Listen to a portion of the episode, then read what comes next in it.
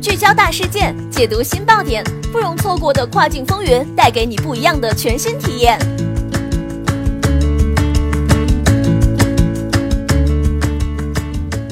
雨果电台听跨境的声音，各位听众朋友们，大家好，欢迎大家收听这一时段的跨境风云，我是可心。现在将要给大家带来的资讯是：跨境卖家之撑死胆大的，饿死胆小的。目前，跨境电商平台中，无论新平台是出现的多么快和多，但是总有规律可循，因为所有的新平台都是统一的玩法，或者规则都没有写全，怎么玩往往是客大欺店局面。而目前主流的亚马逊和 eBay，其实现在的局面大多还是撑死胆大的，饿死胆小的。水已经浑浊，唯有在夹缝中自强。一多账号，胆大的。所有亚马逊卖家最头疼的问题不是选品，而是账号安全。而亚马逊大家都知道是不允许多账号经营的。可是这个只是吓唬胆小的，胆大的卖家账号多的不比 eBay 少，有注册多个公司开的，也有趁机用个人之前开的，还有通过全国各地不同地方买过来的。当然还有我们万能的大淘宝上面卖虚拟信息注册的等等。至于关账号，除了正常的申诉之外，当然起死回生的市面上不只是少数。财大气粗的卖家呢，早就准备好了本土中转仓库，就是下架的 listing 换标不是问题，账号被关移仓换标也不是问题。亚马逊账号警告标志是每个账号的家常便饭。至于 eBay 呢，大家都知道，eBay 是允许多账号的，所以一套账号玩好就是有很多子账号，而我们胆大的卖家就不止一套账号了。当然，所有亲戚朋友或者员工的信息，基本上就充斥着整个账号的注册信息了。这样一算，真的就是全民 eBay 创业了。而至于死账号，这还真需要技术才能饿死。胆小的呢，亚马逊最多是不同公司注册账号，其他的啥虚拟买卖和起死回生都是无缘的。而一味胆小的卖家呢，每天是围绕着如何防关联，如何避免关联，根本没有把基本的云端利用或者无线网卡以及第三方绑定利用完毕。每天担心，总还是担心，甚至有些卖家没有在团队管理这块做好，老板每天面对，但是看着快被限制的账号，到处询问方法。二刷单，胆大的，亚马逊的市值高真的不是偶然的，就像苹果的市值高一样，苹果的一个 iPhone 养活了多少配件厂商和贸易商，而我们亚马逊呢，一个全球开店项目来中国，一下子养活了多少刷单行业、数据分析行业、评测红人行业、倒卖数据行业等。而我们胆大的亚马逊卖家呢，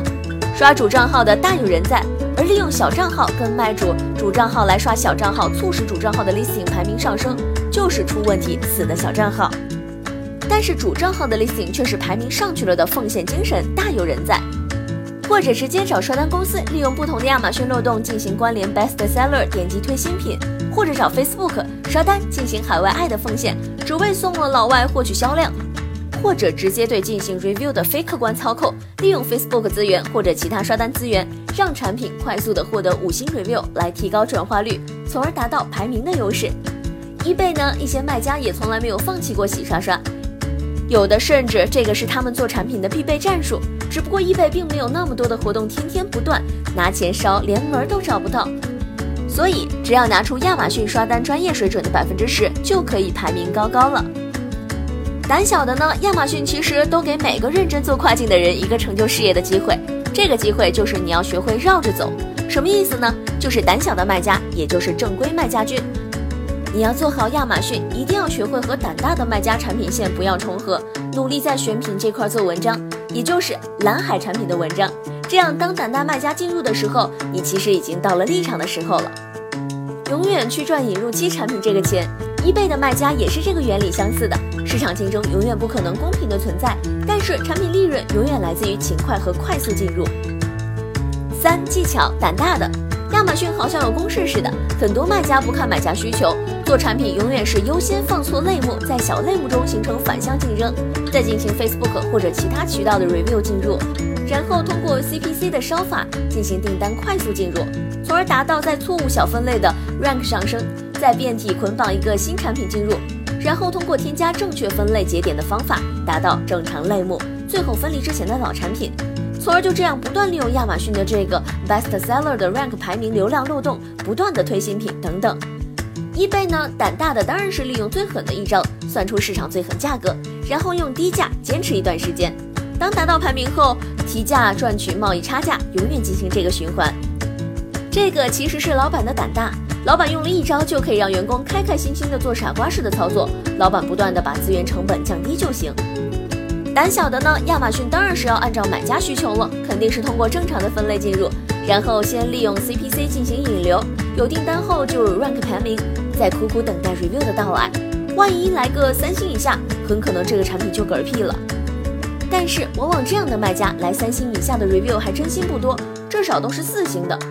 eBay 呢，只要是和低价卖家重合的，就一直在想，为啥低价卖家的价格都是亏钱的，怎么还有一直卖呢？为啥卖价比自己的成本都还低呢？一直处于这个不断发问的状态。四、数据胆大的亚马逊数据这块可是真心的胆大，还没有见过一个平台被玩成这样，所有数据都是直接明目张胆的说是官方数据。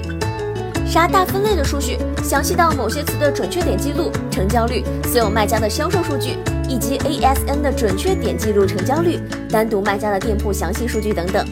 eBay 呢，我觉得是最有内涵的，什么数据都公开化。只要有一些有实力的卖家，利用 IT 爬虫，不断的爬取一些交易数据，有的自己用，有的呢做成开发工具卖钱。反正就是谁能利用不同的 IP 进行不断的每天进行网页追踪记录，然后整理成可视化的易贝资料，肯定就是快人一步。胆小的呢，还是留了一手，起码通过卖家后台或者正规化的数据分析工具，就可以对目前很多亚马逊的分析数据进行汇总，然后通过目标需求的市场和市场现有的竞争格局以及将来的格局都可以进行数据化，再通过自我公司的运营实力和财务水平，轻松的做出选品策略和战术跟进的。正规矩是需要步步为营的。eBay 呢，虽然 Terapeak 中隐藏了卖家名称，不能对任意卖家进行抓取量，但是只要思维在，还是可以对任何 eBay 的数据进行分析到位的。就是思维有多少，产出就有多少。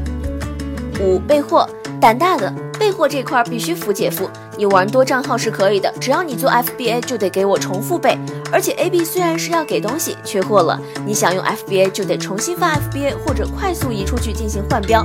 不然那就缺着。所以大胆的卖家呢，多账号情况下，FBA 货物也是重复备的。做的优秀的呢，就是国外搞个中转仓，然后对不同的账号 FBA 进行海外仓补货，预约亚马逊提货，这样减少了在 FBA 的僵局，也可以灵活的控制仓储成本。所以胆大的在这块可以降低很多费用。eBay 呢，这个比 FBA 轻松多了，只要是海外仓就可以对 N 多不同自己的账号发送产品。反正 eBay 是没有自己的仓库的，这个卖家完全控制仓库，只要能够优化投成费用和采购成本的货物发往海外仓的量肯定是不会少的。库存多了，所以就得销售快，所以价格战又来了。